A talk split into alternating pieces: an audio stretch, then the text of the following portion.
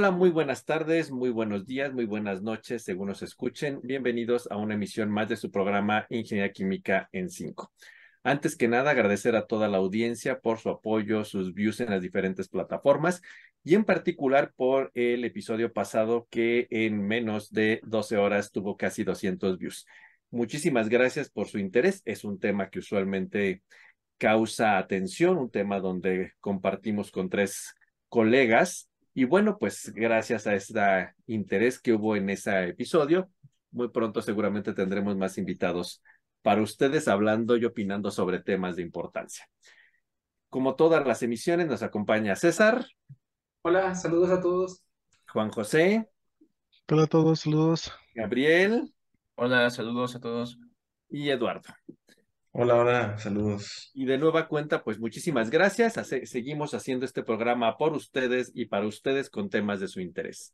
En esta ocasión queremos poner eh, sobre la mesa un tema que está siendo relevante. Parece ser que la cuestión de la pandemia pues ha disminuido lo suficiente como para pensar que estamos entrando en una época francamente de lo que llamamos una época post pandemia, donde parece ser que aun cuando seguimos teniendo cuidado con las restricciones sanitarias, parece ser que hemos vuelto a la normalidad. Sin embargo, como solíamos llamar hasta hace algunos meses esta nueva normalidad, efectivamente cambió muchas cosas, muchas cuestiones se modificaron, otras se alteraron, otras se potenciaron, y esto ha implicado un efecto en todas las áreas, tanto del conocimiento como de nuestra vida cotidiana.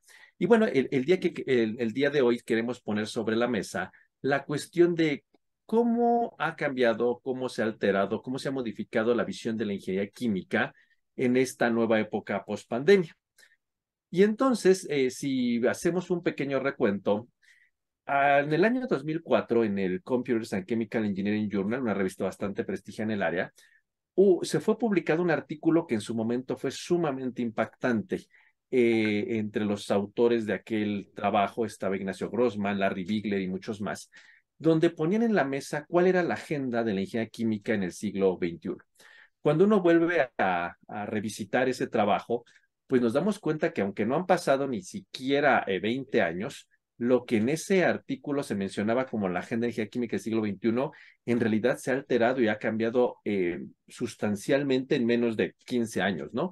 En aquel artículo ponían como los grandes temas de energía química, obviamente la cuestión energética, evidentemente la cuestión de los materiales, nuevos materiales, y un área muy especial que decían que era un nuevo horizonte para energía química, el área médica. Y obviamente los grandes temas matemáticos como la optimización, por ejemplo, y el PCI, el Process System Engineering, como herramientas sumamente útiles en la ingeniería química. Sin embargo, cuando uno vuelve a ver ese artículo, no hablan, no se habla si bien de, de, la parte energética, muy poco se hablaba sobre cuestiones de bioprocesos, biocombustibles, o sea, se dejaba algo sobre la parte de la independencia energética, dejar los eh, combustibles fósiles atrás y la dependencia del petróleo, pero no se hablaba como tal, como un tema de gran relevancia la parte de, bio, de bioprocesos, no era una de las áreas, y mucho menos algo que ahora nos está impactando, que es la inteligencia artificial. La industria 4.0, tampoco se mencionaba en ese trabajo y hoy parece ser que es un área sumamente relevante en, el futuro de la ingeniería química. Entonces nos damos cuenta que en menos de 20 años, 15 para ser tal vez precisos, esos nuevos enfoques de ingeniería química, la parte de la inteligencia artificial, la industria 4.0, el Nexus Food, Water, Energy, la parte de bioprocesos tan fuerte, pues ahora son temas capitales en la ingeniería química, lo mismo la cuestión de, de la salud y materiales, ¿no? Que eran algo temas que ya estaban sumamente eh, bien anclados antes de la pandemia y que poco ya tenían que ver o aumentaban la agenda original que se había dicho hacia el año 2004. Y entonces ahora, pues después, tres años después de la pandemia, que estamos entrando en una nueva época, quizá la pregunta que me gustaría poner en la mesa para arrancar el, el, el episodio de hoy sería, ¿ustedes ¿qué opinan sobre si hay algunos temas que se hayan potenciado, se hayan dado más punch, por decirlo de algún modo, o si hay temas en el área de ingeniería química que hayan, que ya no sean tan relevantes, por decirlo de algún modo, que hayan cambiado su prioridad después de la pandemia. César, ¿tú qué nos dirías? Muchas gracias, Gabriel. Bueno, yo creo que realmente hay muchos temas que sí se potencializaron.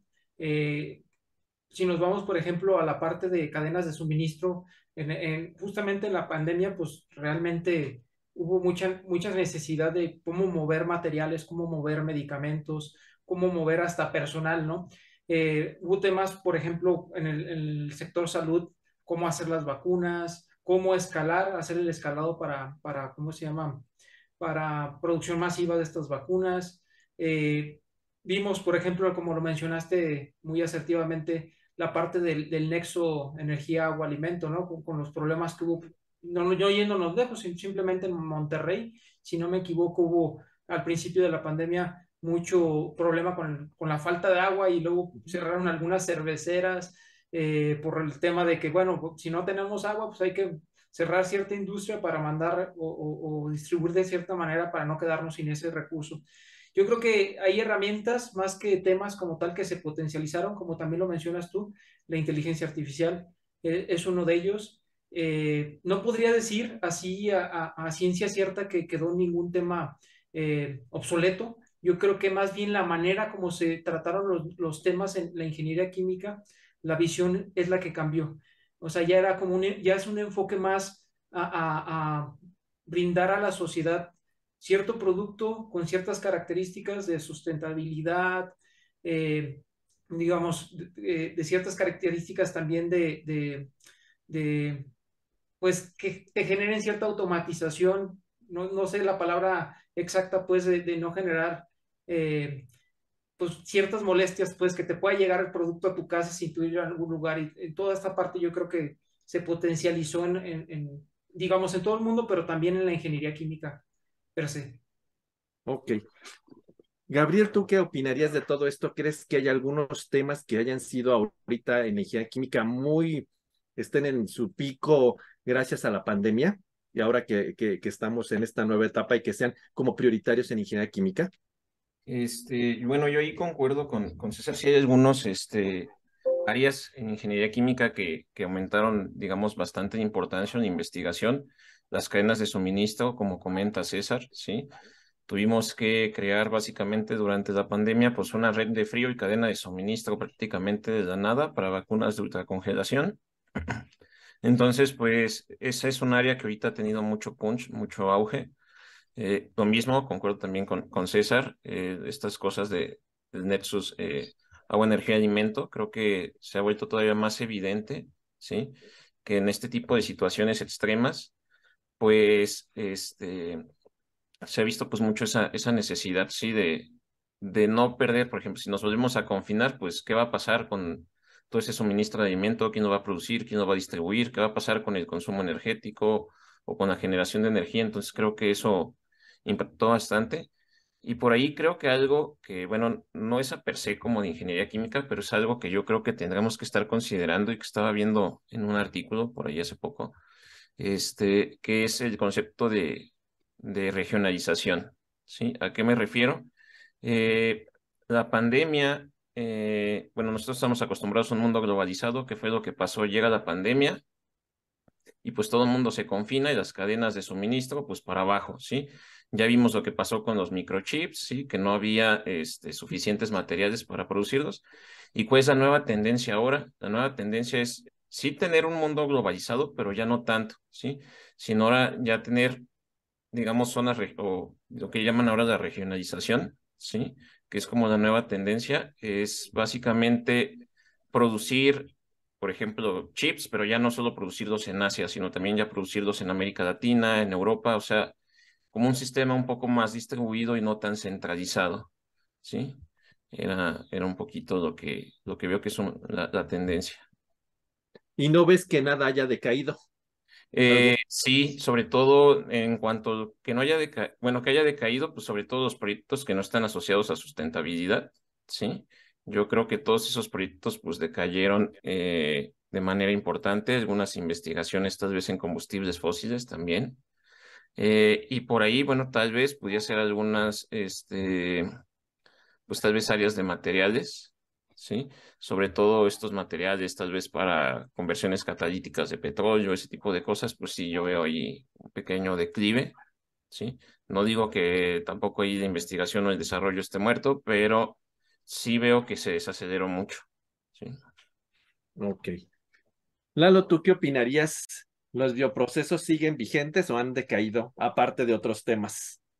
Yo creo que el, el- recién comenzamos la pandemia y toda la movilidad este, a, nivel automotriz, a, a nivel este, incluso ya este, mo- movilización en avión, pues sí, sí, sí disminuyó bastante. Pero algo, regresando un poco a lo que yo me di cuenta y a los temas que surgieron mucho, o sea, que fue un boom así de manera inmediata, este, fue- fueron lo- lo- los materiales para para poder hacer este proceso de compresión y, y- y demás, para poder, a partir de una corriente de aire convencional, pues poder separar el, en oxígeno. O sea, yo, yo creo que a todos nos tocó ver ahí filas y filas y filas en, en, de gente desesperada buscando oxígeno por toda la gente que estaba entubada o, o simple y sencillamente tenía alguna deficiencia, este, su, su, su, nivel de oxigenación en la sangre pues estaba deficiente y necesitaba estar este, pegado al... Ajá, o sea, yo creo que eso, bueno, yo lo vi mucho, o sea, vi que se hizo mucho desarrollo en respiradores artificiales, este, compactos, re- este, res- respiradores artificiales autónomos y porque era muy, mucho, muy importante el, el nivel de oxígeno, la concentración de oxígeno, la velocidad a la que el oxígeno llegaba al cuerpo humano para no, para no oxidar, evidentemente, to- toda esta cuestión interna del, del, del cuerpo humano. O sea, yo noté mucho, mucho ese, ese desarrollo. O sea, aparte de- del interés, por supuesto, de la gente por tener oxígeno en su casa y un, un desarrollo grande en cuanto a materiales, en cuanto a topología de los respiradores. Este, creo que eso, eso creció bastante. No, no que no se, digo, no que no se desarroll- desarrollara antes, pero lo vi, lo vi que creció. Y sí creo que disminuyó un poco tanto la investigación probablemente como la, e- el uso, por supuesto, de, de combustibles, biocombustibles, porque en realidad pues estabas confinado, ¿no? Entonces, ¿a dónde te movías? ¿A dónde viajabas? Entonces, creo que eso, eso fue lo que yo vi un poco. Juan José, ¿tú qué comentas en tu visión? Sí, pues es- prácticamente hace poquito se acaba de cumplir pues ya tiempo desde que pasamos que se, empezó la, la pandemia y pues quién hubiese pensado, ¿no? Que estaríamos pues con tantos cambios como bien ahorita eh, lo, lo ilustraste Gabriel, pues bastante considerables con respecto a lo que veníamos pues manejando antes de la pandemia. Concuerdo con Eduardo, pues, principalmente los primeros temas que salieron flotando y que todo el mundo pues quería era pues darle solución, ¿no? a la, a la pandemia en cuestiones de vacunas y en cuestiones de todo lo relacionado con la, con la pandemia, que en este caso pues son los respiradores, eh, la producción de oxígeno, la, inclusive la, la predicción, ¿no? de la de, de cuántas eh, eh, pues, personas había inmunes. O sea, recuerdo salir un chorro de modelos, todo el mundo estaba jalando los datos para estimar, para verificar los modelos y pues predecir más, eh, más adecuadamente la, pues todos los contagios, ¿no? Y no contagios. Entonces co- recobraron muchos modelos y muchos ingenieros químicos se centraron en esos temas que fueron un boom, ¿no? Completamente. Y de allí, pues todo lo, por ejemplo, todo lo sanitizante que, pues todo el mundo quería hacer precisamente, pues gel, gel antibacterial o, o, ese, o geles que se habían desarrollando y que nunca, pues, ¿quién hubiese pensado que lo era tan indispensable, pues tenerlos, ¿no? O sistemas de desinfección, pues que no lo pudiésemos pensado completamente, era impensable. Eh, recuerdo mucho que en aquellos tiempos pues se, se pensaba más en los, estábamos encaminados pues prácticamente a, a mejorar la economía, por así en algún lugar y de repente pues ¿cuál economía? No importaba nada la economía, sino importaba pues salvar las vidas. Hoy en día pues de alguna manera ya se ha recobrado el trabajo pues que hemos tenido, pero eh, pues pienso que todo esto ha, beneficiado pues bastante a, a tener, por ejemplo, pues, ¿quién hubiese pensado que podríamos ahora tener esta, estas conferencias que tenemos el día, el día de hoy, por ejemplo? Eh, me acuerdo que era muy austero todavía en aquel tiempo las, video- las videollamadas, no tenían la infraestructura necesaria y todavía eran muy, pues ni siquiera se veían bien o eran muy entrecortadas. Hoy en día pues son bastante eficientes y es gracias a, pues, a todo esto. Entonces, dentro de la ingeniería química, pues detonó prácticamente toda la parte biológica, de, pues los, los, eh, bioreactores, todo esto para producir las vacunas era un, era algo pues que pues hizo un trabajo colaborativo, ¿no? Precisamente para poder acelerar y por, para poder hacerle frente a la, pandemia. esperemos que, como, como bien comentan los médicos, pues este son para las pandemias son cíclicas y seguramente en algún otro momento pues vayamos a tener otra vez este tipo de, de, pues de circunstancias, tal vez a lo mejor ya más preparados, pero sí hay, no, hay, no, hay, que dejar de la pensaría de lado y que precisamente va a recobrar estos temas de seguir desarrollando pues nuevos cosas muy este pues bios, ¿no? Encaminado ya a la sustentabilidad o y cosas de pues desinfección creo que han tomado hoy en día una relevancia bastante considerable. No, y de hecho pues sí muy interesante. Sí, César.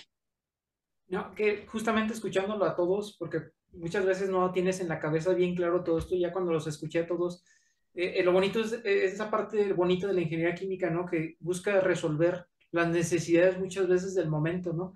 O sea, como, como nos comentó Juan José con la parte de los sanitizantes y que necesitamos para ciertas superficies, como ahí justamente levantaron la mano muchas personas eh, muchos ingenieros químicos en esta parte, o como lo mencionó también Eduardo, también recuerdo, ¿no? Que decían, no, pues quien tenga su, su impresora en 3D a lo mejor puede hacer una válvula con ciertos materiales y empezaron a potencializar ahí el desarrollo de todo eso. Y está muy bonito esa parte, está muy padre cómo, cómo la ingeniería química levantó la mano como para hacer frente desde su posición. Claramente hubo médicos, hubo enfermeros que estuvieron al frente de la batalla, pero desde su posición la ingeniería química eh, en ciertas áreas pues se potencializó y ayudó a, a, impulsar a, la sociedad en, cierto momento. Está muy bonito eso. Y evidentemente eh, es todas esas aportaciones que en el momento se hicieron en la ingeniería química, junto con que el trabajo siguió, porque si nosotros nos vamos a revisar los journals durante los años de encierro, los journals siguieron publicando artículos y jamás decayó la, la, la investigación ni la calidad de la investigación durante el, digo, aunque en Europa y en Estados Unidos regresaron casi al final del primer año y luego se confinaron y luego volvieron a salir, técnicamente pues, la, investigación siguió fuera desde la trinchera que fuera en casa, en una forma muy cuidada en laboratorios, en las universidades, pero la investigación nunca decayó. Tal la evidencia está que los journals siguieron publicando sus números y sus special issues como si no hubiera pasado nada, ¿no? O sea, y eso habla de que la investigación siguió en todas las circunstancias, ¿no? Y, a, propósito de lo que comentaban al principio, esta cuestión de que las cadenas de suministro tomaron relevancia, un tema que ya se venía manejando previo era estos temas que parecían muy ajenos a la ingeniería química sobre cuestiones de equidad y justicia social en el diseño de las cadenas de suministro y en el diseño de procesos.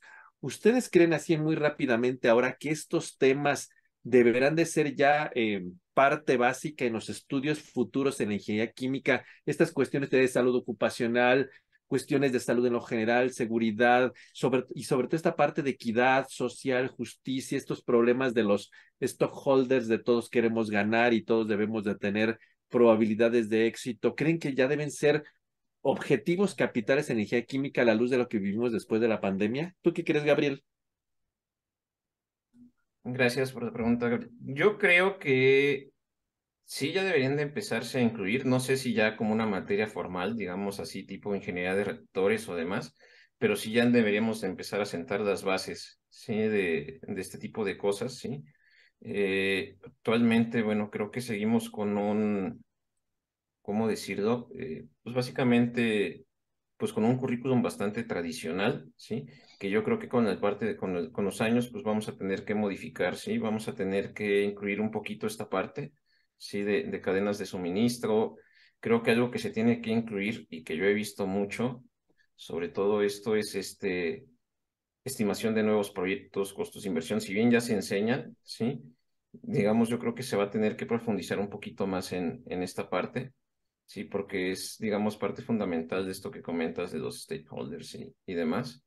Este, creo que se va a tener que profundizar en ciertas áreas. Digo, no, a lo mejor no, no ahorita implementarlo ya, pero sí ir dando, sentando ya por lo menos las bases para este tipo de, pues ahora sí que de nuevos temas, ¿sí? Porque realmente son temas que si bien trabajan los ingenieros químicos y demás, pero pues ahorita son ingenieros químicos que ya hicieron una maestría, un doctorado relacionado a algo así, o que se han enfrentado a algún problema en, pues ahora sí que en la industria. Sí, yo creo que sería bueno ir sentando las bases. Lalo, ¿tú qué crees? ¿Estos temas sociales deberían de estar ya en los pues objetivos básicos? a lo mejor, digo, no sé, no, no, no quiero que me malinterpreten, pero yo creo que se le sigue, de- de- debe de dar este, mayor importancia a lo que es el núcleo importante del ingeniero químico. O sea, ¿a, qué quiero llegar? Desde mi punto de vista, no creo que deba de existir así como tal, este, una materia que diga, eh, no sé, indicadores de sostenibilidad de un proceso. Que bueno, en realidad ya hay procesos sostenibles aquí en ingeniería química, pero, ¿cómo decirlo? O sea, no, no, me parece que la currícula del ingeniero químico, o al menos desde el punto de vista administrativo, pues es imposible que siga así como que se pueda estar modificando de manera continua conforme a lo que pasa. O sea, en realidad lo de la pandemia fue de, de un abrir y cerrar de ojos, y si lo vemos en retrospectiva. O sea, yo creo que a lo mejor deberían de ser fortalecidos este, temas puntuales. O sea, no sé, voy a decir una tontería. Si, si, si, si queremos que el estudiante sepa hacer cadenas de suministro, pues muy probablemente no tengamos que hacer una, una materia dedicada a cadena de suministro, sino a lo mejor incluir dentro de los temarios, por ejemplo, de, de- alguna materia de programación o de métodos numéricos o algo así, o, o incluso una combinación por ahí donde se aborde ese tema. Pienso, o sea, que sí debe de ser incluidos a lo mejor como temas particulares, pero tal vez no como una materia en lo, en lo general, porque creo que estaríamos a lo mejor metiendo temas, o estaríamos engordando la, la, la, el, el- el mapa curricular y, siento que ahorita la tendencia no es esa, o sea, de hecho la, la entiendo yo, o al menos haciendo la, nos lo ha hecho saber la Secretaría de Educación de Guanajuato, que la tendencia es tratar de compactar los programas. Entonces queremos compactar los programas, pero al mismo tiempo, al mismo tiempo queremos engrosarlos en, en muchos aspectos, entonces se complica, se complica la situación. O sea, yo creo que debemos de mantener el, el- el núcleo del ingeniero químico fuerte y a lo mejor ahí adornarlo con, con temas puntuales que, que, que, que puedan detonar que el chico ya, o sea, ahora sí que enseñarle la puerta para que el muchacho experimente. unas pinceladitas de estas ideas, ¿verdad? De algún Sí, sí, modo. sí. César, ¿tú qué crees? Estoy, concuerdo con, con Eduardo en la manera de que sí se debe mantener el, el- el- el núcleo con- eh, de, de la ingeniería química, pero yo creo que también eh, puede ser, no soy, es una opinión, yo creo que el enfoque a lo mejor, como se brinda una materia, también es el que podemos eh, poquito a lo mejor cambiar, ¿no? O sea, verlo de diferentes maneras. eh, por ejemplo, esto que nombraba de, la, de las cadenas de suministro, ok, tenemos un proceso, ya obtuvimos un producto, pero pues de dónde se traen las materias primas, empezar a a empapar al, al, al, al, estudiante o al futuro investigador en que, bueno, existen ciertas problemáticas más allá del proceso eh, que vayamos a hacer.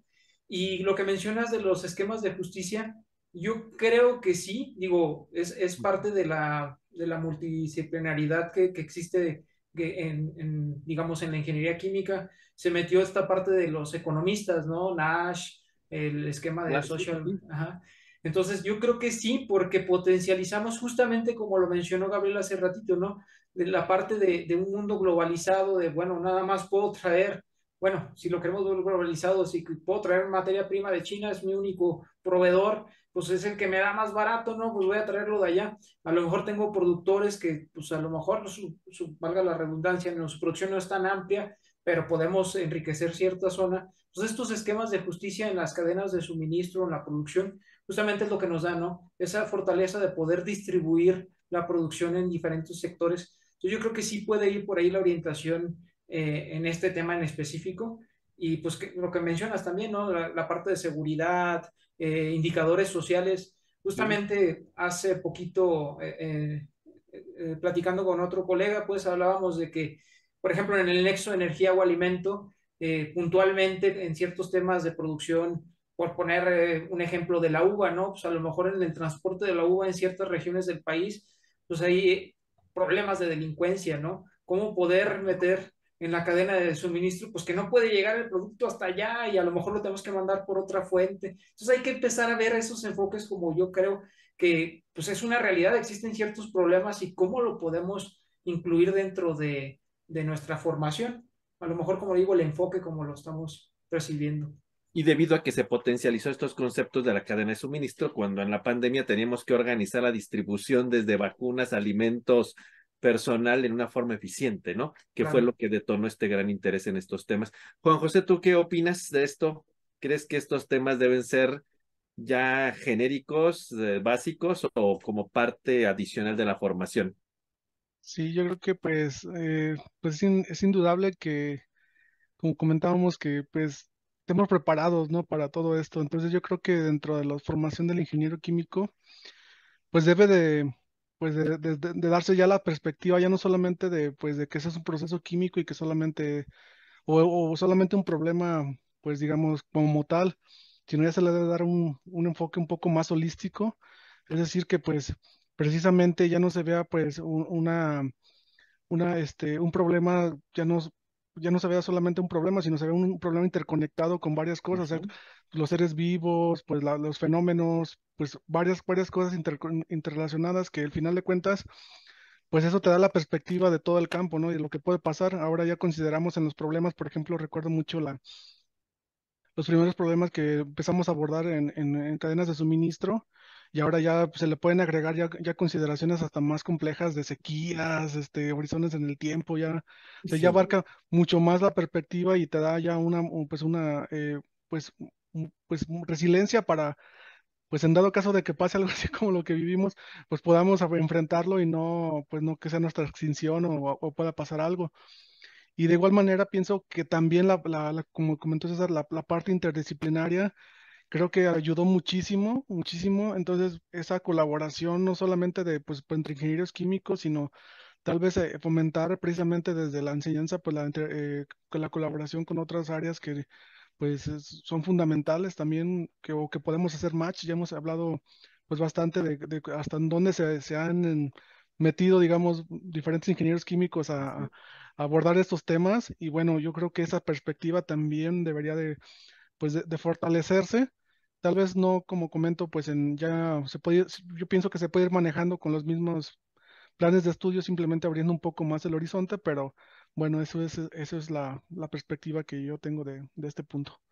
Sí, realmente son temas que van a, llegaron ya para quedarse, ¿no? En, en estas, gracias a la pandemia desafortunadamente, pero son temas que potenciaron estos nuevos enfoques, tanto en la parte interdisciplinar como en esta parte de organización de, con estos indicadores sociales sobre cadenas de suministro, ¿no? Ahora, otro punto que yo veo también que, que se potenció capitalmente, pues fue la parte de la automatización y la digitalización, ¿no? ¿En qué sentido? Obviamente, pues si bien estábamos acostumbrados antes de la pandemia, pues a Amazon y Mercado Libre y pues Uber, por ejemplo, pues era algo así como interesante, como hacía uno de nuestras compritas, pero durante la pandemia, bueno, todas las tiendas comerciales, los malls, eh, y se potenció la parte de entregar en la puerta de tu casa, ¿no? Eh, eh, Uber Eats, eh, pedíamos y todos los días nos llegaban cosas y nos acostumbramos y ahora pues parece ser que es algo que llegó para quedarse esta parte de la organización, es una especie de cadena de suministro, voy guiándome en mi smartphone cuando sale, cuando llega y justo dice llega en tres días, en tres días lo tienes en la puerta de tu casa, ¿no? Y esa idea pues estaba ya, digamos, eso se potenció en la parte como de ventas, ¿no? Pero siempre el sueño en ingeniería química ha sido que la digitalización y la automatización y robotización completa de la planta, ¿no? Y esto pues se venía bien enmarcado ya con conceptos que venían escuchándose y ya como empezando a entrar con fuerza como la industria 4.0, ¿no? Esta parte de la automatización y digitalización completa. Sin embargo, pues parece ser que después de la pandemia, la misma necesidad de tener automatizadas muchas cosas, dado que nosotros estábamos confinados y había que organizar plataformas, cadenas de suministro, pues hizo cosas impensables. Y bueno, ¿qué tenemos ahora? Pues eh, a qué hemos llegado ya de automatización, digitalización y robotización. Pues este famoso cosa que está tan causando polémica, el chat GPT, ¿no? De hecho, escuchaba hoy en la mañana que está a tal nivel que un periodista bastante afamado, ¿qué es lo que hace? Escribe su nota, se lo da al chat GPT y le pide que le dé su opinión.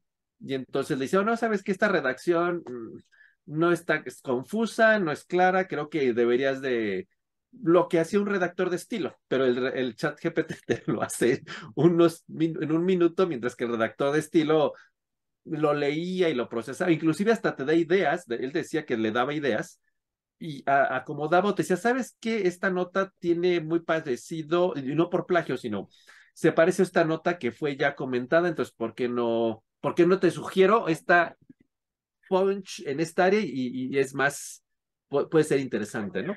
Y entonces decía, o sea, vean a lo que hemos llegado, y él decía también en la mañana, La versión 4, si la mente no me falla, había salido en, en noviembre pasado. El día de ayer acaban de sacar la versión 5. Es decir, en menos de cuatro meses ya vamos en una versión nueva. ¿Y qué hace esta nueva versión? Tú le puedes dar, por ejemplo, una serie de imágenes y decirle, oye, hazme una opinión sobre esto. Imagínense que le ponen tres cuadros de Van Gogh, las imágenes, y te da un comentario, discusión, análisis comparativo, e inclusive hasta te puede regresar en una versión beta que decían que, está que no está liberada al público, no solamente como texto, sino ya está un videíto eh, como, coméntame de esto, pero en, forma de video. Entonces, vean a lo que hemos llegado, ¿no? Y entonces, y, bueno, yo escuché también no hace mucho tiempo que, por ejemplo, en el Hospital Ángeles en Ciudad de México ya tienen un robot médico. ¿Qué es lo que hace? Obviamente auxilia al doctor, tú le das todos tus síntomas y entonces obviamente él tiene una base de datos completita de journals, investigaciones y a lo mejor el doctor pensaba, no sabes qué es apendicitis, pero dijiste un un síntoma casual, ahí de pronto parpadeó tres veces, por un decir algo, y entonces él en algún dice, ¿sabes qué? Ojo, en algún journal dijeron que esto junto con tres parpadeos que se te está yendo, es un cáncer, ¿no? Entonces, técnicamente ese sentido parece ser que, eh, o sea, vean a lo que hemos llegado de la robotización, la automatización y a lo que somos capaces de hacer ahora. ¿Hacia dónde creen que vaya la ingeniería química con esta situación? César híjole, me dio un poquito de miedo con todo esto que estás platicando porque hay cuestiones de ética por detrás y, y cuestiones de, de, que, pues ciertamente todo esto lo hace un ser humano, ¿no? Todo, todo se le mete y se va alimentando de información que fue creada por el ser humano y me, digo, me dio un poquito, no de, de temor así, de, de, llegar al punto de llorar, ¿verdad? Pero sí dices, híjole, o sea, va a haber un momento en el que, como mencionas tú, el, al leer un texto no vas a saber si es cierto o no, pero ya te lo está dando el chat GPT, entonces ya vas a perder toda esa información como tal. Pero yéndonos a la parte que mencionas de la ingeniería química, justamente hace poco también estaba leyendo que la tendencia de la ingeniería química, por ejemplo, en los procesos de separación, es que tú le digas, justamente existe esta cierta mezcla que yo quiero, o, que quiero cierto producto, así como tal, y pues, ¿qué proceso me das tú, me puedes brindar si yo tengo eh, cierta materia prima? O sea, me puedes dar este, esta ruta para, o te puedo proponer ciertas rutas, ciertos equipos, ciertas eh, unidades pues, que, de procesamiento. Entonces yo creo que la tendencia de la ingeniería química, no sé en cuánto tiempo, como mencionas tú también, justamente la pandemia fue un catalizador de toda esta parte, pero la tendencia es a eso, de que si tú le puedes dar eh, cierta información, por ejemplo, en el software que todos conocemos aquí y a lo mejor mucho de la audiencia conoce el Aspen Plus, pues ya le da cierta información y que él mismo te pueda armar un proceso de separación. Entonces, justamente por ahí puede ir la tendencia y creo que puede ser que no en mucho tiempo podamos tener algo ahí presentado. Pero da un temor porque también en análisis de resultados tiene, digo, como yéndonos al ejemplo del Aspen, pues tú le puedes meter basura y a lo mejor tener resultados basura, ¿no? No con el hecho de que te diga resultados disponibles, con eso es eh, justo. Entonces, no sé, me da eh, la parte del temor es perder esa parte de razonamiento en el análisis de resultados. Y bueno, y ahí hay otra cuestión que no es ni el tema que podremos poner otro día en la mesa, toda la implicación ética y filosófica de a dónde llegaría. Y bueno, y nosotros ya que a lo mejor el programa ya lo hace un robot, ¿no? Ya vamos a hacer, vamos a estar en un mundo. Y a lo mejor hasta, hasta, lo hace más padre que nosotros, ¿no? Pero bueno, esa es otra implicación, no es la cuestión del tema, ¿no? Pero podríamos llegar a eso y si es como de, hasta dónde debemos de limitar esto, ¿no? Pero bueno, este podría ser otro tema que podríamos platicar en otra, en otra ocasión, ¿no? Lalo, ¿tú qué opinas? Pues yo creo que esta cuestión de, la pandemia, eh, más allá de todo lo que hemos platicado, que si los biocombustibles y que el oxígeno y demás, o sea, yo creo que César y Gabriel fueron muy, muy, muy asertivos cuando comentaron que la cadena de suministro fue lo que más pegó, ¿no? O sea, todo lo referente a cadena de suministro, automatización, digitalización, fue e, el, el, boom. Este, ¿a, ¿a, dónde va a parar? Digo, y a lo mejor me estoy saliendo de la pregunta, ¿a dónde vamos a llegar? No lo sé. O sea, yo creo que este, por algo, por algo no, nos dieron la, la película de Wally hace ya tiempo. Entonces, no sé si en algún futuro estemos todos gorditos sentados en, en una silla y, y solo entretenidos, pero creo que, o sea, el, el grado de automatización que, que, que ha llegado a, a, que tenemos en este punto que conocemos, porque a lo mejor probablemente muchas cosas no las sabemos, eh, es muy alto. O sea, digo, recientemente nos hemos enterado que una planta de Tesla se va a instalar en el norte del país y pues todos estábamos muy contentos, ¿no? Bueno, estamos, bueno, no sé si estamos contentos o no, pero o sea, se, se, se hizo mucho, mu- mucha difusión en, en, periódicos y demás, ¿no? Pero la realidad de las cosas es que esa planta que se va a instalar en, en, en Nuevo León pues tiene un alto grado de automatización. Entonces, pues sí, muy probablemente se necesite mano de obra especializada, a lo mejor análisis de datos, programación, qué sé yo, pero la realidad de las cosas es que mucha mano de obra del, del- de una planta armadora tradicional, pues no va a estar ahí, ¿no? O sea, entonces creo que se ha llegado a un, un alto nivel de automatización y pues no sé si sea preocupante, alarmante o, o satisfactoria, no lo sé, eso ya lo dirá el tiempo pero sí, yo creo que he- hemos avanzado mucho. O sea, he, he- leído de autos que, mejor dicho, impresoras 3D, o sea, que, que junto con, con, con, con inteligencia artificial diseñan sus propios autos, los imprimen y, y demás, ¿no? Entonces dices, ay, caray, o sea, ya, ya, o sea, ¿cómo decirlo? El, trabajo incluso artesanal, o sea, el, trabajo propio artesanal que puede desarrollar alguna, al- alguna persona, este, yo creo que también está en riesgo, ¿no? O sea, ya me estoy saliendo totalmente, totalmente del tema, o sea, pero el grado de, de automatización y de aprendizaje autónomo ha llegado a tal grado de que se pueden componer melodías eh, inéditas de Beethoven, por ejemplo, simple y sencillamente alimentándolo con, con ese tipo de, de, de sinfonías, melodías, etcétera, pinturas de, de Van Gogh, este, inéditas, o sea, detalles de ese estilo, ¿no? O sea, simple y sencillamente con el aprendizaje autónomo de una, de, de- una inteligencia artificial, artificial. Yo creo que hemos llegado a un límite muy, mejor dicho, hemos desarrollado mucho esta parte. Y no sé si lo potencializó la, la, la pandemia, pero creo que fue el, el boom, ¿no? O sea, fue... Sí. Ya ven ahora esta apl- aplicación que salió ahora en fin de año, no sé cómo se llamaba, Lensa o no sé, se llama que uno ponía sus fotos y luego se aparecía uno así, te hacían como, pues casi una especie como de pintura, ¿no? Así con diferentes escenarios. Entonces decían, bueno, es que esto lo podría haber yo mandado a hacer un pintor o un artista, no hazme una pintura con, y entonces ahora, ¿qué onda con todas esas personas, no? Y, y, y vuelvo, estas son cuestiones ya entre éticas y filosóficas de dónde pierde uno su creatividad y se le está entregando una máquina, ¿no? Y lo que se hace es, bueno, pues si lo va a hacer todo, pues, pero ¿quién va a garantizar que está bien hecho, ¿no? Digamos, desde ahí, aunque en teoría no debería de fallar bajo todas estas premisas, ¿no? Gabriel, ¿tú qué crees? Yo creo que pues es bastante interesante lo que viene por el hecho de esto se potenció y esto abre un mundo de posibilidades, ¿sí? No solo en la parte de, pues ahora sí de la automatización y demás, yo también veo algo que se potenció bastante fue el Internet de las cosas y la trazabilidad. Sí, ¿sí? claro. Ahora ya podemos rastrear básicamente, y eso es algo importante que yo creo que nos enseñó mucho la pandemia, sobre todo cuando, cuando estábamos con las vacunas, ver la trazabilidad para ver, no ver la pérdida de las, de la red de frío, pues ahora es algo que ya podemos hacer y esa trazabilidad y todo ese in- Internet de las cosas, pues es algo que ya aplicamos normalmente a los procesos. A mí la verdad me emociona el futuro esto de, por ejemplo, con el chat GPT y todo eso. Yo soy usuario de chat GPT. Entonces, este, yo les puedo decir que para mí mi productividad aumentó 400%, ¿sí? Con eso de, ¿por qué? Porque justamente lo que comentabas, eh, pues que ya no sabía cómo decir una cosa o algo, ahí de volada y me daba ideas, ¿sí? Obviamente se tiene que manejar todo esto con sumo cuidado. Algo que yo he aprendido de manejar este tipo de herramientas es de que no tienen información fiable, ¿sí? Entonces, si tú le preguntas algo, duda de lo que te dice, ¿sí? Eh, ¿para qué sirve principalmente esto? Yo lo utilizo mucho como corrector ortográfico, soy honesto, ¿sí? Este, más que cualquier otra cosa.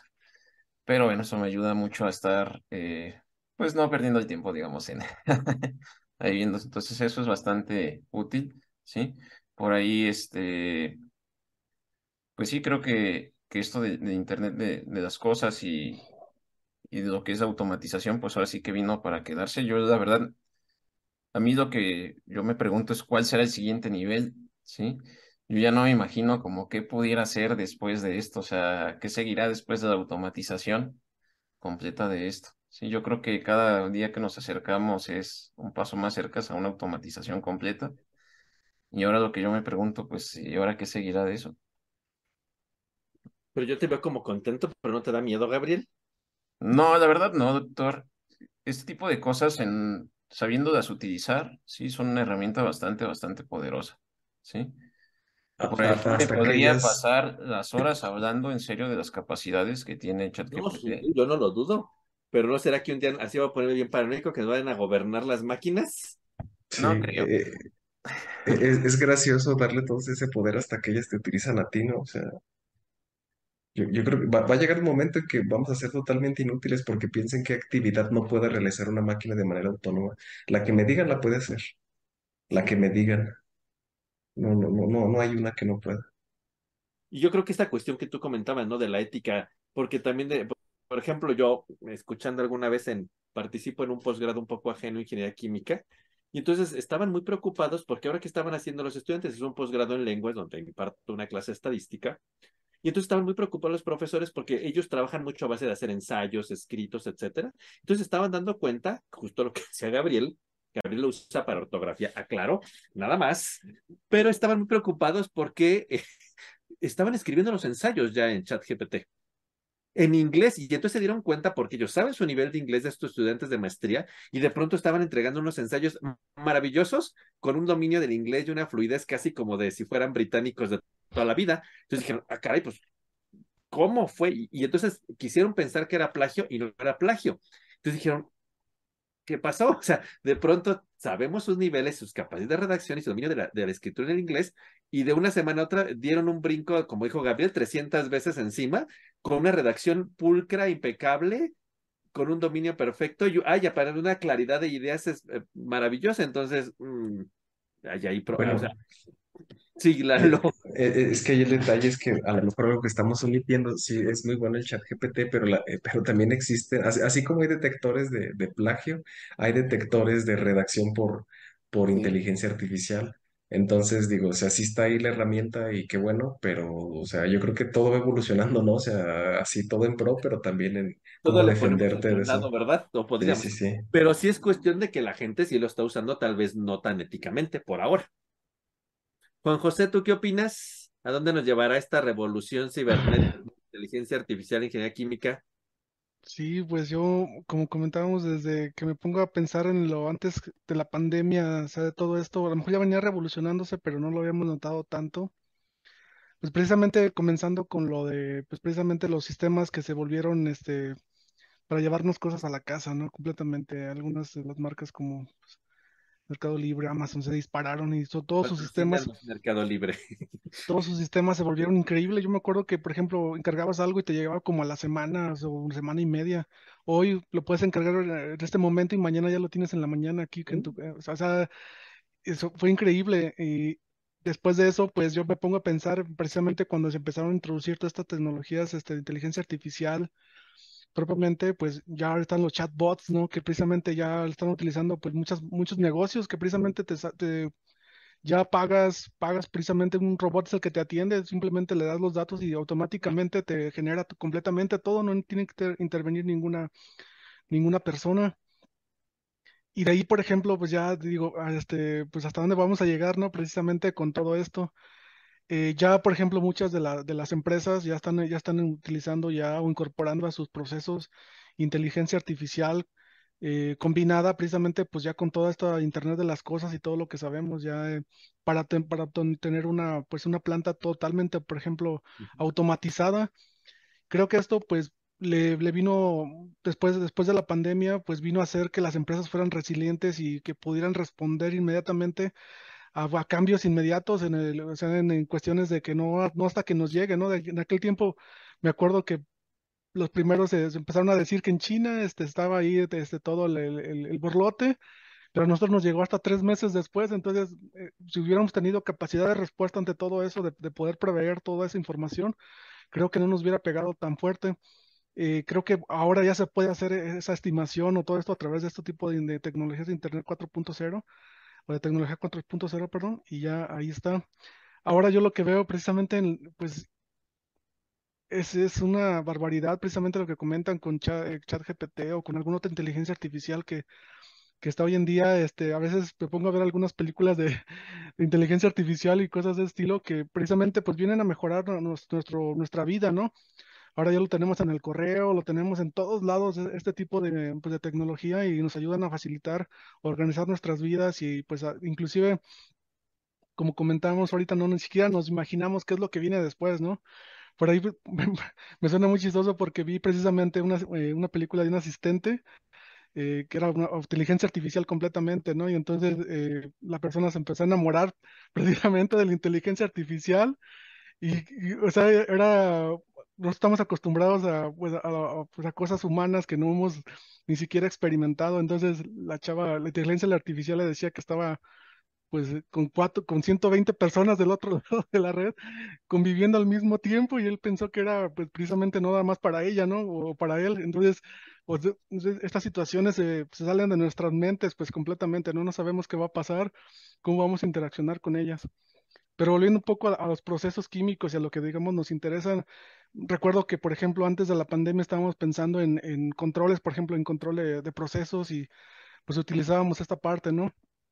ya estaba comenzando pues a introducir la, la tecnología 4.0, pero ahora, por ejemplo, después de esta pandemia ya veo, por ejemplo, que ya se le da muchísimo enfoque a, a, ciberseguridad ya para procesos, impensable que precisamente pues hubiésemos tocado esos temas pues, con todo este desarrollo de inteligencia artificial, de tecnología 4.0, ya de que se esté pensando ya en eso, como, como ingenieros químicos nos vamos a tener que meter en esos temas también porque pues ya el proceso va a estar controlado por, por, pues, por, eh, por controladores, incluso inteligencia artificial, que pues algún hacker o alguien puede llegar a manipularlos y pues, em, eh, pues pueda eh, pues explotar la planta o, o, no sé, algo, algo de ese estilo y pues tenemos que adaptarnos a eso, ¿no? Precisamente para tener sistemas de seguridad pues mucho más eficientes. Entonces, creo que todos estos temas de 4.0 llegan a volarnos la cabeza y ni siquiera pues tenemos idea de lo, pues del, gran paso que estamos dando. O sea, esto va a evolucionar exponencialmente y creo que no lo, ni siquiera lo podemos concebir. Y que la pandemia de algún modo lo potenció, ¿verdad? Ah, en forma exponencial. Sí. con respecto a la película, que sí muy interesante, ¿verdad? Y ya capaz de hacer cosas más maravillosas que la ser humano. sí. Te dejaba más contento. Veanla, se llama Here, la película. Muy buena. Y bueno, eh, ahora otro tema de, ah, para ir casi cerrando el día de hoy con respecto a energía química fue la parte de educación, ¿verdad? Como decía Juan José pues hasta antes de la pandemia estas cuestiones virtuales eran ajenas y aunque muchas veces nos empezaban a hablar de que la educación y la pedagogía debería de ser ya un poco más autónoma, no dependiente de un profesor en un aula con un pizarrón, nos negábamos y decíamos, eso no va a funcionar, eso no es eficiente, no van a aprender. Y pues un día nos fuimos a la casa y el lunes no volvimos y tuvimos que emigrar a como pudimos a estas cosas. Y hoy día es lo más natural pensar en una sesión en línea, clases virtuales, eh, sean síncronas o asíncronas, ¿verdad? Pero pues ya es algo que llegó para quedarse, inclusive los mismos estudiantes en ese sentido ya están muy familiarizados a, esta situación, ¿no? Y, es como alternativas. Y eso también nos permitió que ahora ya no hay pretexto de, bueno, saben que no estoy, pues o les dejo alguna actividad asíncrona o donde yo esté me conecto y puedo, puedo impartir mi clase. En ese sentido, em, Gabriel, ¿tú qué opinas con respecto al enfoque pedagógico que fue potenciado por la pandemia? ¿Tú crees que fue positivo? No fue tan positivo. ¿Qué virtudes, pros, contras ves en, esta nueva forma de la educación? Digamos en lo general y en el caso particular de ingeniería química, ¿qué opinarías sobre todo en un área donde se necesitaba presencialidad, por ejemplo, en los laboratorios? Yo creo, bueno, tiene sus pros y contras, ¿sí? Yo era, antes de la pandemia, yo decía, bueno, esto de educación a distancia, pues no sirve, ¿sí? ¿Cómo van a aprender? ¿Sí? ¿Cómo yo voy a evaluar? ¿Cómo? Pero como dices, justamente de la noche a la mañana nos enfrentamos con esto y pues las cosas cambian. Sí, yo creo que, por ejemplo, para ciertas materias, esto es bastante útil, sí. Yo, por ejemplo, que estuve dando ingeniería de reactores y que mucho es programación, sí, para programar los reactores, los balances de energía y demás. Eh, yo veo, por ejemplo, que en este tipo de materias donde se requiere pues programación, simulación y demás, las clases virtuales son súper útiles porque uno puede estar trabajando aquí en la computadora, proyectando realmente cómo se hace y los chicos van siguiendo. Sí, yo al principio tenía un poquito las dudas si en verdad los chicos pues ponían atención o no, pero ya conforme vas avanzando, pues te das cuenta que sí, o sea, los chicos realmente están interesados en esto y es bastante práctico porque incluso pueden grabar las sesiones, ¿sí? Si algo no entendieron, se perdieron o X o Y cosa. Entonces, para ese tipo de, de materias donde se requiere, digamos, eh, pues un, pues digamos una base fuerte de programación, eh, pues sí, súper, súper útil. Para el caso de los laboratorios, evidentemente, pues no hay como estar ahí en el laboratorio, por ejemplo, de ingeniería química o no sé cómo le, llamen en su, institución, pero bueno, eh, no hay nada como estar ahí, ¿sí? Obviamente salieron algunas alternativas, yo por ahí había visto que había incluso algunos programas que simulaban experimentos de manera virtual, ¿sí? Tú con el mouse, eh, vamos aquí a vaciar de virtualmente 5 mililitros de hidróxido de, no sé, cloro o esta cosa y vamos a hacer una reacción salieron alternativas como esta, ¿sí? Yo creo que definitivamente la presencialidad no va a poder reemplazar este tipo de materias, ¿sí? Eh, de laboratorios o, o así, pero sí que pueden ser un buen complemento, ¿sí? Eh, yo algo que, por ejemplo, creo que también es un buen complemento y que, me gusta mucho es para las materias de seguridad, ¿sí? Es a veces muy cómodo también estar dando la, la clase en línea y ahí uno pues puede investigar sobre los accidentes y demás. Y ahorita yo que doy seguridad de procesos. Y pues platicar un poquito sobre eso, entrar en las páginas, sobre todo esta, estas materias son mucho de estar buscando datos, entonces me permite entrar a las páginas, mostrarles cómo se, cómo se hace, cómo se busca, cómo son las hojas de seguridad y demás. Yo creo que ha traído, pues ha sido bastante positivo, obviamente, de Claros Oscuros. ¿Cuál sería aquí lo malo? Pues bueno, lo típico, sí, este, yo lo veía con mi hermano, espero que no escuche esto, pero pues que a veces, este, ahí el profesor está hablando y bueno, yo supongo que estaba yo igual con mis alumnos y pues el alumno ahí dormido, sí. Obviamente, pues después ve la clase y demás, entonces, pero bueno, yo siento que no es lo mismo, sí. Por lo menos, pues porque no puedes preguntar, sí, pero bueno, es un poquito de los contras, pero yo creo que ha traído más beneficios que, que perjuicios. No, y lo maravilloso era, digo, yo lo viví seguramente todos ustedes, que ay, el, el artículo, ya, permite un momento, ya nada más abrías acá tu explorador, bajabas, abrías el artículo, tu carpeta y a la mano, se lo enseñabas y listo, ¿verdad? ah, les voy a mandar este material al instante, lo hacías, ¿no? Y sí tiene muchas, muchas ventajas, ¿no? En ese sentido. Y antes de que se me pase para pasar con otros de ustedes a lo de laboratorio, el verano pasado tuve la oportunidad de estar en Perú, en una universidad en Lima, y ellos me contaban que cuando fue la pandemia, su laboratorio, a propósito de la pregunta pasada que comentábamos, ya está completamente automatizado. Entonces, eh, lo único que hicieron ellos fue, mandaban a una única persona bajo los protocolos de seguridad a que cargara los reactivos en los equipos. Y como todo lo tenían digitalizado, pues esta persona cargaba los reactivos, iba solo al laboratorio y luego regresaba a su casa como el técnico junto con el profesor en su casa, aparte, y en línea hacían el experimento, entonces tenían una cámara grabando el aparato con el experimento y entonces desde la computadora el técnico en su casa manejaba, abría y cerraba válvulas, hacían la reacción, manejaban la columna de destilación, la apagaban y otro momento, completamente aislado, el técnico iba a limpiar el equipo.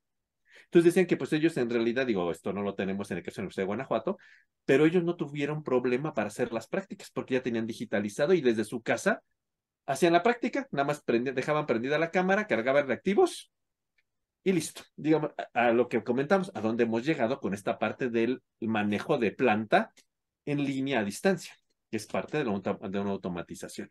César, ¿tú qué crees en tu caso? ¿A ti piensas que estas nuevas técnicas eh, que potenciaron la pandemia han sido benéficas en el caso particular de la educación y algunas observaciones que tengas para la ingeniería química? Sí, de manera general yo creo que como lo mencionaron, hay pros y contras, ¿no? Se perdió el contacto humano y eso es esencial también para transmitir, yo creo, de manera eh, general, ¿no? En todos los niveles, ¿no? Desde el kinder hasta la universidad, el estar con un alumno y, tener ese roce, como que es diferente a, verlos de manera virtual.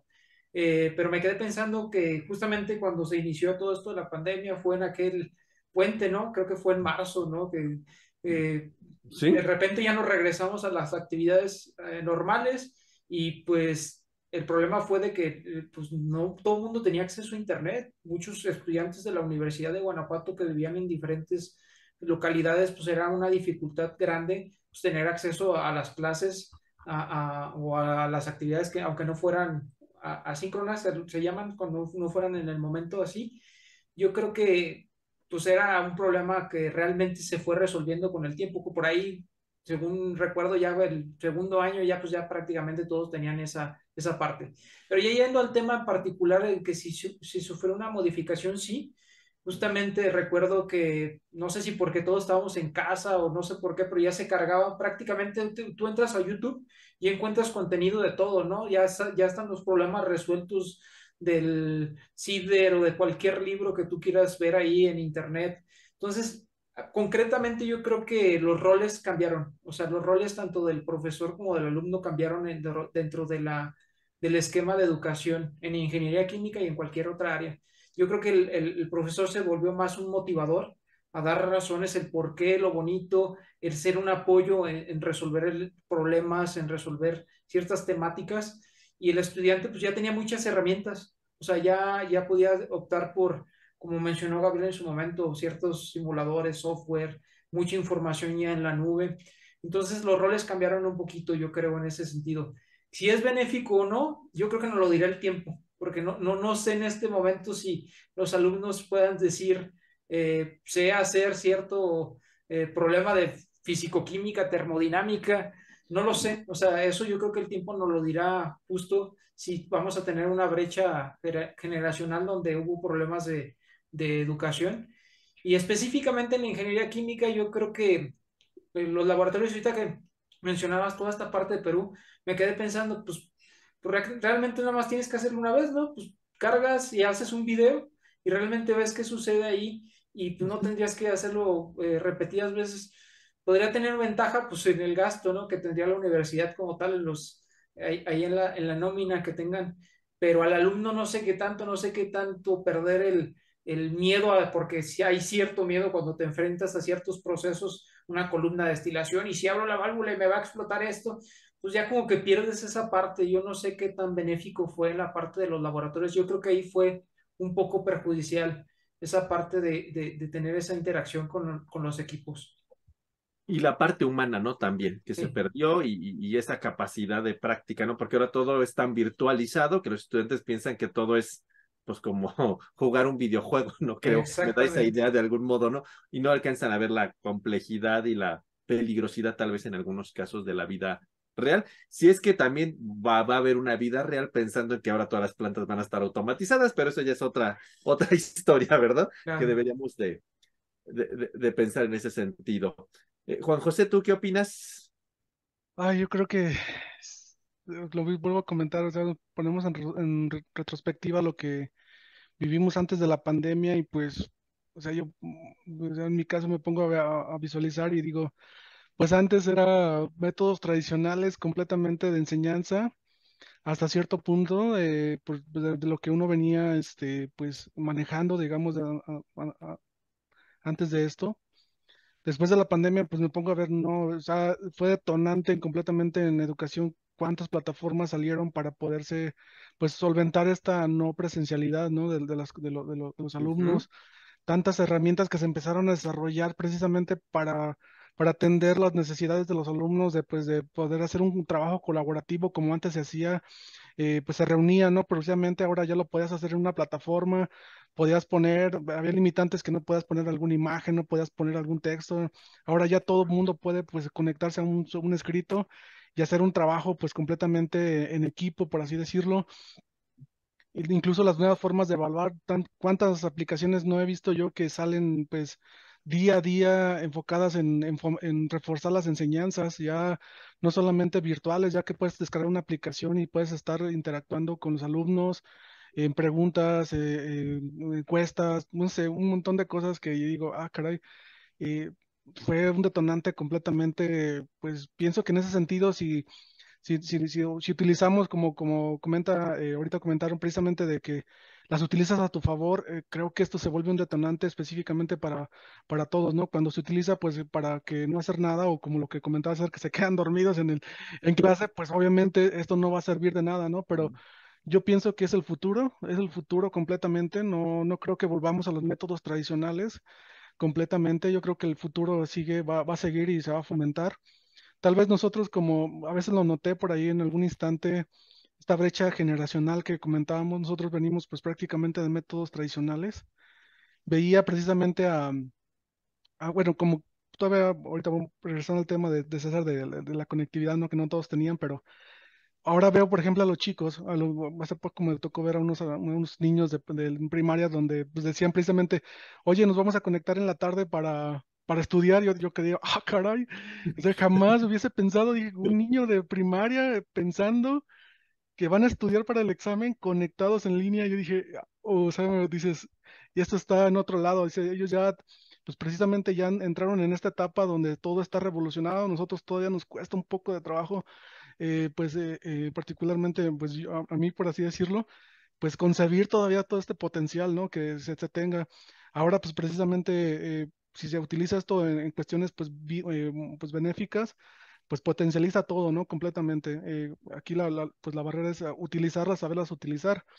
Que existen otras barreras como lo que comentabas, César, de la conectividad, ¿no? Pues no todos lados, no todo el mundo tiene una conexión, no todo el mundo pues tiene esas mismas facilidades, ¿verdad? Aquí en México, como es un, un país tercermundista, la conectividad pues casi siempre nos, nos, nos, nos priva, ¿no?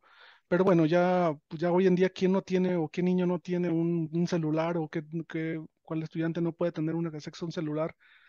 Creo que ahí va, ¿no? Pues va caminando poco a poco y nos va encaminando pues a, hacia allá que inevitablemente, pues creo que la función del, pues, del, profesor o, del, o, de quien enseña, pues no, es que se va a perder, ¿no? Porque normalmente, pues es el, el que va a servir de guía, ¿no? De, pues, de, cómo hacer, cómo orientarlos para realizar las actividades o el aprendizaje.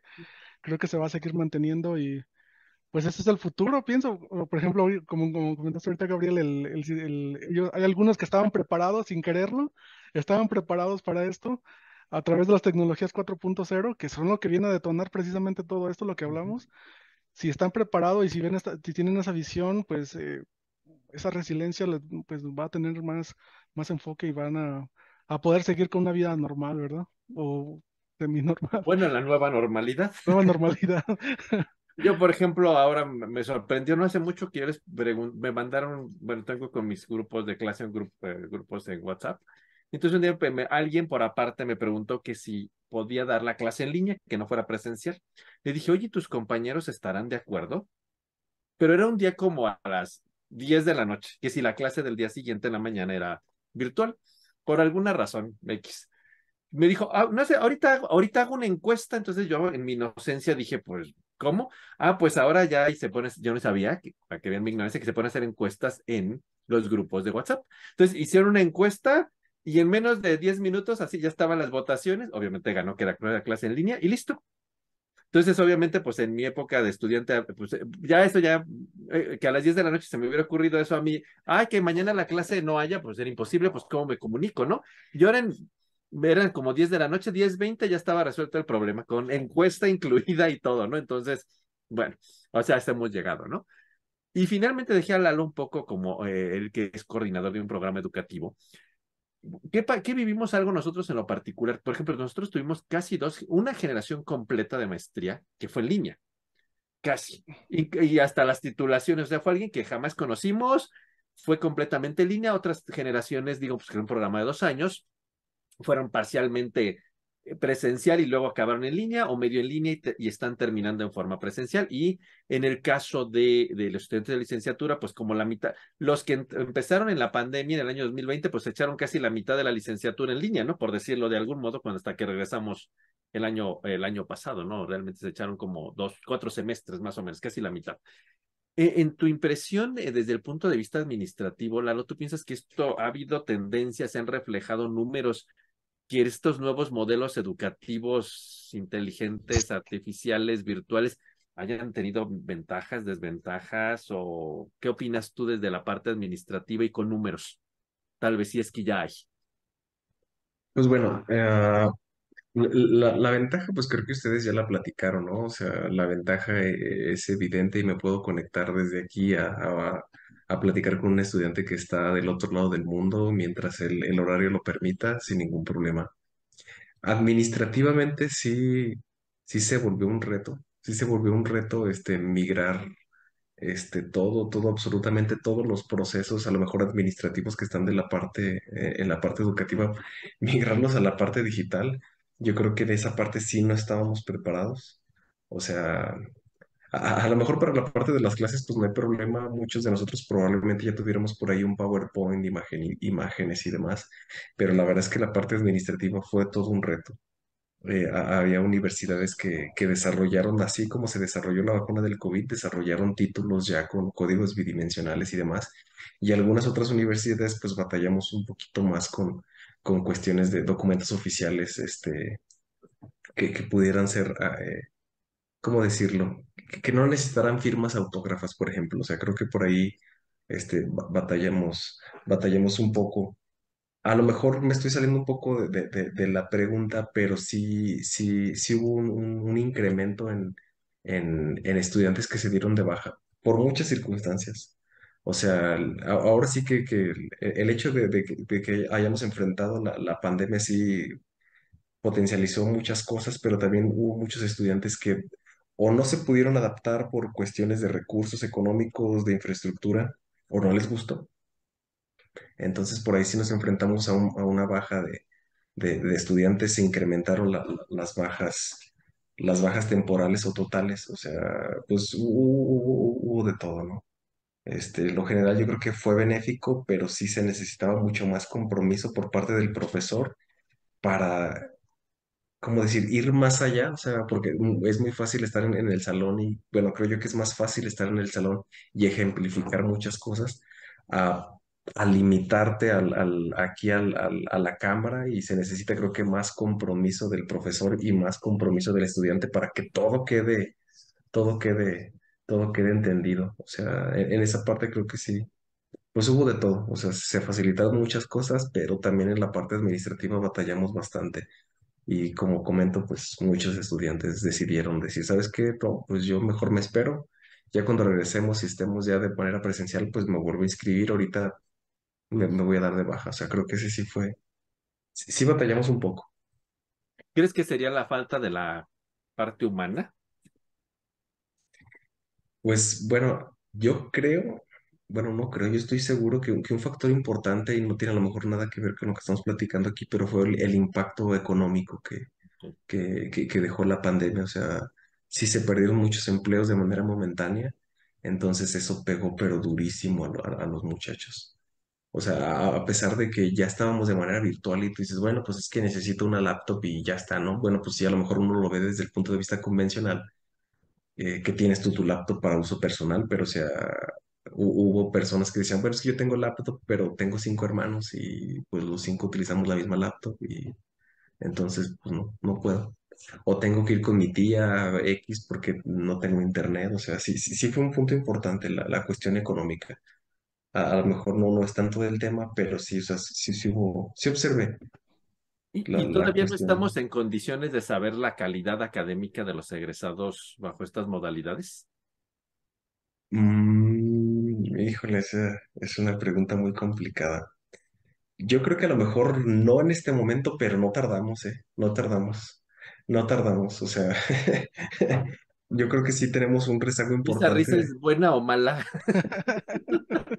Híjole, yo creo que sí tenemos un, un rezago importante de muchos conceptos, justo por ese detalle que les comento, o sea, el, el compromiso de- de- debe de ser mayor para el profesor, para darte a entender mejor eh, con ayuda de imágenes, videos, lo que tú gustes, pero sí debes de, de, de esmerarte en preparar tu clase, pero también el chico debe de esmerarse en estar dos horas o una hora o lo que sea ahí poniendo atención, cuando por aquí de manera lateral puedes abrir Facebook, este, Instagram, qué sé yo, lo que se te ocurra y te perdiste. Sí, sí, sí. Y ya, ya, ya te perdiste. Ya, o sea, ya. Entonces, o sea, tiene, tiene su dark side, toda esta parte. Y eso seguramente se reflejará en poco tiempo y las grandes acreditadoras de los programas educativos lo notarán, ¿no? Y darán, yo creo, información de esto, ¿no? Sí, sí, sí. O el propio desempleo de los ingenieros químicos. Exacto, de qué pasó o qué ocurrió, o, o, a lo mejor salieron ya listos para estas nuevas vidas digitales automatizadas. Todo puede ser, ¿no? Finalmente, chicos, para terminar, una ventaja, un reto y una oportunidad que podríamos decir de la ingeniería química después de la pandemia. César. Me agarró en curva, doctor. Bueno, pero... yo, yo, creo que sí. a veces lo que pasa en la vida virtual, estamos en tres cosas a la vez. No, no, no, estaba pensando en lo que estaba diciendo Lalo en esta parte del rezago educativo. Justamente me quedé pensando en, en si va a haber un indicador que realmente demuestre, ¿no? Porque pues siempre va a haber vacantes en ingeniería química. Sí, claro. Entonces, a lo mejor no va a haber eh, esa parte de desempleo, pero o sea, a lo mejor va a explotar una planta en alguna parte y va a ser parte de, el rezago que hubo. Pero bueno, volviendo a la pregunta, yo creo que dentro de la ingeniería química, eh, algo muy importante, hemos platicado mucho de cadenas de suministro, de estas, eh, de la industria 4.0, pero yo sigo insistiendo que la ingeniería química debe de estar orientada a, a la energía, o sea, la transición energética. O sea, yo creo que es un área de oportunidad muy grande porque más allá de todo esto que hablamos de, de la automatización, robotiz la parte de robotización y todo eso, pues tiene que haber energía, ¿no? Que nos lleva a todo esto. Entonces yo creo que la transición energética eh, debe ser un punto importante ante, digo, actualmente y ante una nueva pandemia, porque pues, solamente sola, con esos recursos podemos eh, abatir pues los problemas que tengamos ante una nueva eh, pandemia y la parte de la salud. Yo creo que la interdisciplinariedad, o sea, la parte de nosotros eh, ser parte de, como algún momento platicaste tú, Gabriel, en la, eh, de que ciertos procesos los podemos ser similares a lo mejor a un riñón o, a, o algún órgano que nosotros tengamos. Yo creo que en esa parte también la ingeniería química tiene un reto importante de poder trasladar los modelos que ya se tienen al sector salud y poder potencializar eh, esa área. Eh, yo creo que por ahí va. Ok, Juan José, ¿tú qué reto y oportunidad ves? Y, pensando tú que te mueves aquí en la industria de Guanajuato, ¿habrá algo particular para nuestro estado en este reto y oportunidad en ingeniería química post pandemia? Sí, pues yo creo que eh, pues, lo vivimos, creo que le, o sea, englobando todo este con lo que hemos comentado, creo que la, aceleración de desarrollar este, tecnologías innovadoras que atiendan rápidamente las necesidades tales como una pandemia, que fue algo excepcional, todo el mundo dice que es excepcional y que nunca, pues, casi nunca va a volver a pasar algo como esto, pero creo que pues debemos estar preparados para lo que sea, ¿no? Completamente. Entonces creo que en esta parte de desarrollo acelerado, pues ya, ya no solamente pues de procesos para la producción de vacunas, sino pues para otros insumos como lo que comentábamos, respiradores, producción de oxígeno. O sea, todos esos al final de cuentas son procesos y pues de, alguna manera no teníamos contemplado esta aceleración tan rápida de, de tecnologías y, y, eso pues creo que se le debe de dar un, un importante enfoque para pues desarrollar las tecnologías lo más rápido posible de ahí en más, pues, creo que también lo que comentábamos, las cadenas de suministro, ¿no? Creo que pues algunos los agarraron en, en jaque y otros ya estaban preparados, pero pues eh, darles eficiencia, ¿no? Completamente. También lo que comentábamos de los materiales, ¿no? Precisamente, pues materiales y productos, pues que sean de, de protección o nuevos materiales que atiendan estas necesidades, pues son vitales precisamente para, para pues seguir, ¿no? Completamente, no dejarlo ahí en el, en el de, pues ya saber, saber qué va a pasar, sino creo que los materiales van a jugar un, muy importante punto de vista y que, y que tengan este punto de vista, pues, holístico, por así decirlo, lo comentábamos, pues va a ser un, frente, pues, indispensable, indispensable para, para el futuro. Y ya en cuestiones, pues, de la, pues, de la, de la educación, como comentábamos, pues creo que la, pues, es, es, es es indispensable la adaptación de todos los sistemas de educación a estas nuevas tecnologías, a estas nuevas formas de, enseñanza que pues tarde o temprano nos van a, nos van a llegar y vamos a tener que usarlas eh, con nuestra vida diaria. Ya no vamos a poder pensar en, tal como lo comenta ahorita Eduardo, que venimos de la vieja tradición de darla en la clase, pues en, en el pizarrón, por así decirlo, ¿no? Y ahora ya pues tal vez en un futuro ya ni siquiera tendremos que hacerlo eso, sino todo en, en, la, en, el, en la, pantalla o tras, de un monitor porque es más, es más fácil. Obviamente para que se logre esto, pues obviamente tenemos que pasar, este, se tienen que desarrollar aplicaciones o, tecnologías de Internet de las cosas que pues solventen esta necesidad y que puedan permitir pues esto. Entonces yo veo que el camino de todo esto pues va, va dirigido hacia allá y creo que pues es, es un futuro prometedor. Ojalá que nos toque verlo, pero pues ahí estamos en todo esto. Gabriel, ¿tú qué dirías? ¿Qué reto y oportunidades ves? Yo ahí concuerdo con Juan José. Yo creo que los dos principales retos a los que nos enfrentamos es adaptación rápida. Yo creo que la pandemia lo que nos dejó es una adaptación o, o que los cambios, sobre todo en esto de, de, la digitalización y demás, ocurren de manera bastante rápida y la ingeniería química pues se va a tener que adaptarse. Y así como ocurre con estos cambios, este, digamos aquí en, en esto de, pues básicamente de lo que es industria 4.0 y demás, pues esto se va a extender a otras áreas, ¿sí? Entonces, como ingenieros químicos vamos a tenernos que adaptar. Eh, algo que también veo que es un reto importante, pues es básicamente, y eso es bastante común, sobre todo en personas ya mayores, la resistencia al cambio, ¿sí? Nosotros lo vimos hace poco, la resistencia al cambio, justamente como dice Juan José, las personas lo ven como algo extraordinario y nunca va a volver a pasar. Y pues no, o sea, yo creo que tenemos igual que estar preparados. Como oportunidades, yo veo, digamos, eh, por decirlo de alguna manera, eh, toda esta parte de investigación interdisciplinaria. Yo creo que la pandemia abrió un mundo de posibilidades. Yo se los digo desde mi punto de, de vista y experiencia propia. Yo soy ingeniero químico y jamás me iba o jamás me imaginé que iba a estar trabajando en proyectos de embalajes inteligentes para insumos médicos ni estar aplicando estrategias AMEF y demás para, para evitar el desperdicio de, comida, que son estrategias que normalmente se utilizan en ingeniería química para seguridad de procesos, pues ahora lo estoy utilizando para seguridad alimentaria, ¿sí? Entonces, todo esto, eh, pues abre un mundo de posibilidades, ¿sí? Muchas de estas cosas que, que hacemos los ingenieros químicos, ahora lo podemos aplicar en otro tipo de, de cosas. Creo que algo que nos dejó mucho esta pandemia es como, pues, al menos en, en generaciones jóvenes, pues estar abiertos más a, a, cambios y a ideas. Y yo creo que eso es algo bastante importante. Muy bien, Gabriel. O sea que de algún modo nos espera, parece ser un futuro prometedor, ¿verdad? Parece Así ser. Es. Mientras no nos gobiernen los aparatos. Lalo, ¿tú, ¿tú qué ves en tu visión de retos y oportunidades para la energía química ahora en esta nueva normalidad? Yo concuerdo con todo lo que comentan y, y aparte de eso creo que el reto más importante es eh, una rápida adaptación, un rápido desarrollo. O sea, yo creo que todo lo, coment lo que comentaron es bastante cierto, pero creo que es, es este periodo post pandemia y, y de, de industria 4.0 a todo lo que da y demás. O sea, a mí lo que me quedo de aprendizaje es que tienes que adaptarte súper rápido. Ser rápido, rápido, desarrollar lo que se necesita de manera rápida, adaptarte de manera rápida. Este, más allá de los retos que comentaron todos, pues estoy de acuerdo, pero yo creo que la, la, lección es, pues sí, adáptate rápido, rápido, porque si ya desarrollaste ahorita la cura y ya tres años después, pues no, pues ya para qué, ya están todos, ya estamos todos curados, ¿no? O sea, creo que el, el reto ¿O es muertos. ese. Sí, o muertos. Muy Sí. bien. Sí, Gabriel.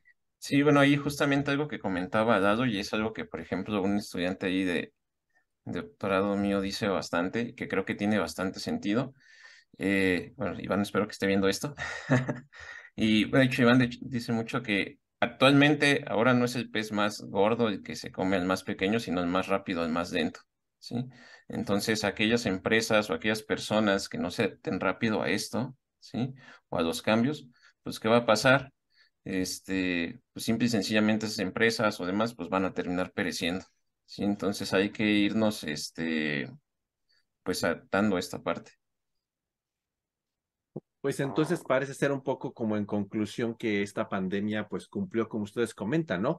Un rol de catalizador para acelerar procesos que antes hubieran sido impensables o que se hubieran llevado a cabo de una forma muy, muy lenta, ¿no? Y esto nos permitió de manera rápida adaptarnos, rediseñar sobre la marcha, ajustar y mejorar.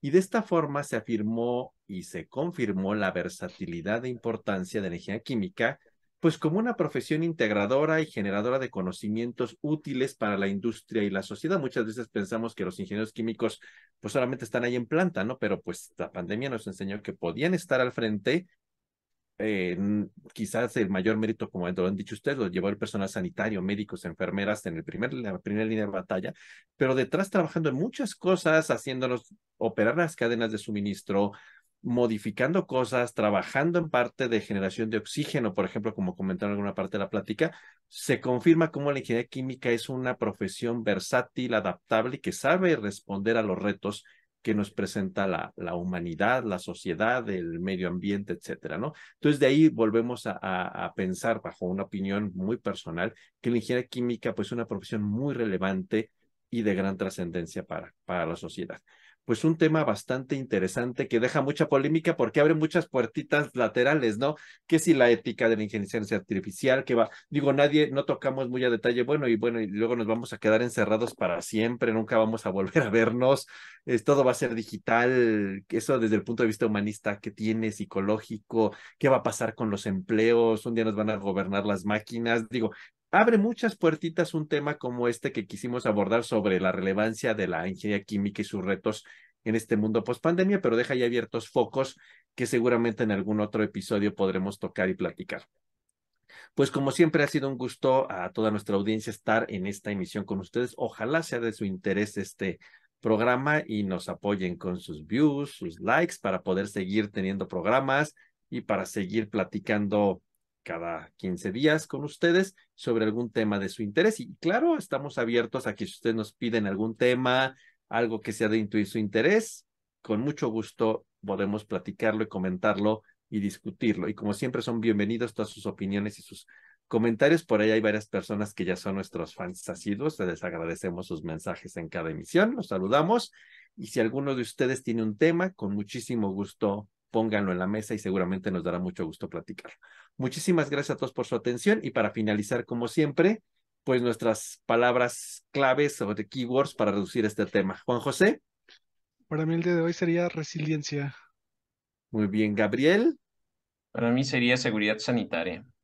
Lalo. Vigencia del conocimiento. César.